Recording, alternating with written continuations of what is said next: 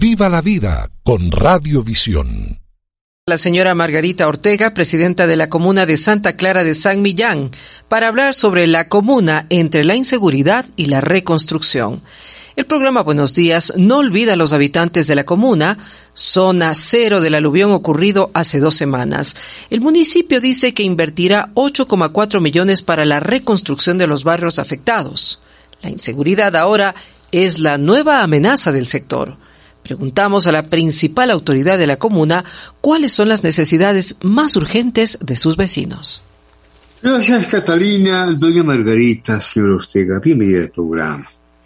Las preguntas para usted. Primera pregunta. ¿Qué pasó con las ofertas de seguridad en la zona? Se cuentan por decenas los testimonios de robos a las pocas pertenencias que se pudieron salvar. Escuchamos con enorme interés y con ánimo solidario. Doña Margarita, adelante. Eh, buenos días. Muchísimas gracias por la apertura. Eh, sí, lastimosamente ante hubo mucha solidaridad Debo de agradecer a todas las personas de buen corazón que nos ayudaron, que nos dieron su granito de arena para solventar todas las necesidades de los afectados en esta tragedia. Pero así como también hubieron personas inescrupulosas que se robaron lo poco que tenían, lo poco que, que se podía rescatar. Al no haber herramientas, al no haber paredes, se robaron todas las, las cosas y la verdad fue una tragedia más grande de, de las familias, de la comunidad.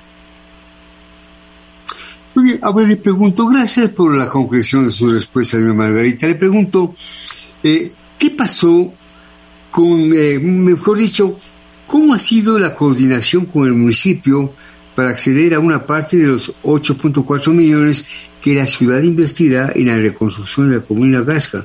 ¿Cuál ha sido la coordinación con el municipio de Quito? Tenga la bondad. Estamos coordinando. Están dejando materiales de construcción en la zona cero eh, están estamos ahorita trabajando los mismos los mismos moradores están poniendo su mano de obra para la reconstrucción. Hay pocas casas para que están a filo de quebrada. Eso no no sabría decirle cómo está coordinando el municipio. Pero de ahí a la rehabilitación o la reconstrucción de las casas estamos coordinando los los moradores y los los afectados no hemos tenido mucha coordinación con el municipio. Qué situación tan dura, comprendo perfectamente la situación y somos solidarios con lo que ustedes están viviendo, más allá de destacar que la valentía de la gente de Agasca y de la comuna, y también en su momento la buena voluntad de la gente de Quito y de otras provincias, que estuvo allí para dar una mano solidaria y generosa. Estamos dialogando con doña Margarita Ortega, presidenta de la comuna Santa Clara de San Millán. ¿no? Interviene en el diálogo desde Madrid, España, doña Michelle, periodista. Michelle. Buenos días, estimada Margarita. ¿Cómo ha sido la coordinación con el municipio para acceder a una parte de los 8,4 millones de dólares que la ciudad invertirá en la reconstrucción de la comuna y la Gasca? No hemos tenido mucha coordinación, de cabildo de la comuna de, la, de Santa Clara de San Miguel con el municipio ellos prácticamente están manejando con sus con su base de datos según el informe técnico que tienen ellos y nosotros estamos manejando según las donaciones que nos están llegando. O sea, si es que me llegan cementos o bloques, esto estamos coordinando directamente con los afectados, pero de ahí el municipio coordina de, de diferente manera. No estamos unidos. Doña Margarita, ¿cuántas viviendas tienen que ser definitivamente demolidas? Insisto, ¿Cuántas viviendas tienen que ser definitivamente demolidas? Tenga la bondad. Eh, no, desconozco el número. Porque son algunas que están, están afectadas las columnas y, y están en, en un proceso técnico. Entonces están en análisis todavía. A ver si es que se recuperan o no. El tema de esta mañana en Buenos Días de Visión, la comuna entre la inseguridad y la reconstrucción, estamos dialogando con doña Margarita Ortega, la dama es presidenta de la comuna Santa Clara de San Miguel. Eh, interviene nuevamente Michelle. Michelle, ten la bondad. Margarita, ¿qué necesidades en cuanto a materiales de construcción tienen ahora los vecinos y cómo canalizar esa ayuda? Eh, bloques, cemento, arena, ripio, para hacer las paredes, de vidrios, las puertas, las, eh, las las puertas principales de las casas, hubieron algunos negocios que perdieron todo, eh, hay talleres automotrices, hay tiendas, panadería, eh, también hay un asadero de pollos que una señora es del sustento. Y los los señores taxistas que perdieron su herramienta de trabajo y aparte de eso están en, en el hospital. Esas son las principales necesidades.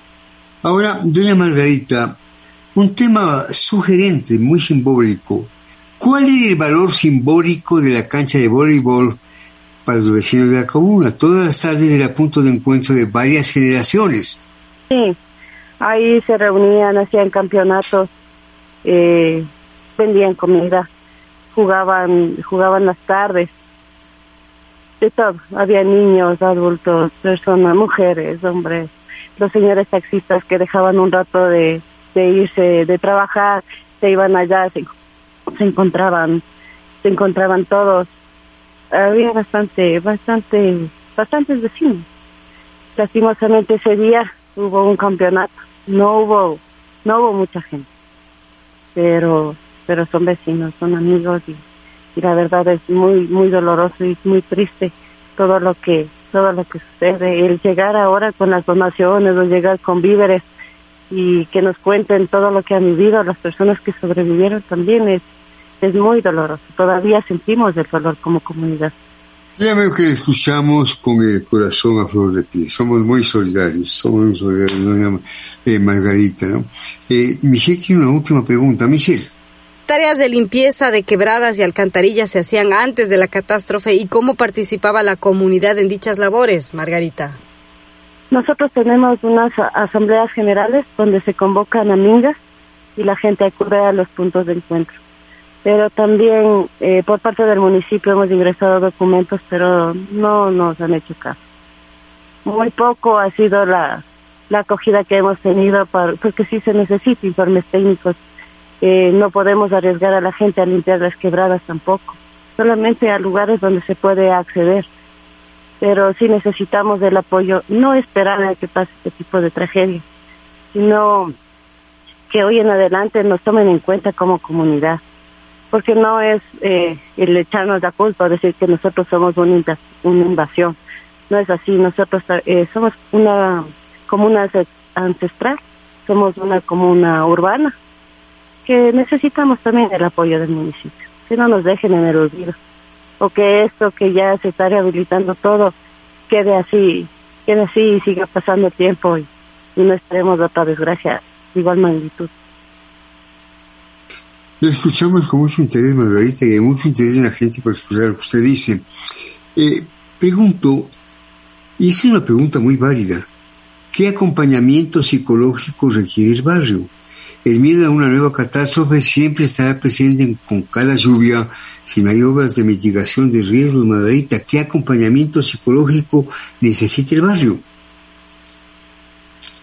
Estamos con, con apoyo de diferentes universidades, de diferentes instituciones, que están yendo también de casa en casa con, con las personas afectadas.